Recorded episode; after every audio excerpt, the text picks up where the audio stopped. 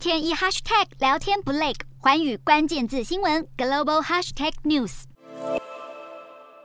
田地龟裂，电灌站供水有限，长江流域干旱危及农作物跟牲畜，部分地区已经启动人造雨计划，像湖北省就宣布将使用碘化银棒诱导降雨。热浪烘烤之下，中国的能源供应同步拉警报。中央拍胸脯保证拉闸限电不会发生，但地方撑不住了。四川省无预警勒令所有工业电力用户放六天高温假，而且白名单企业并没有排除在外，代表像电子、半导体业都会面临停产压力。当地台厂包括红海、人保、伟创、和硕和英业达多少被波及。辖下的重庆市限电措施则延长十一天到二十四号。经济重镇江苏省也陆续传出错峰用电，还有浙江义乌已经有工厂启动上三休四或或上四休三模式，产量至少下降百分之三十。中国还没走出疫情封锁，现在又拉闸限电，为了救经济，地方政府只好多多发钱促进消费。苏州市、南京市则分别宣布为低收入户民众发放人民币一百元，以及每户减免六十五度电费，希望这份清凉礼包帮大家省下一些生活开销。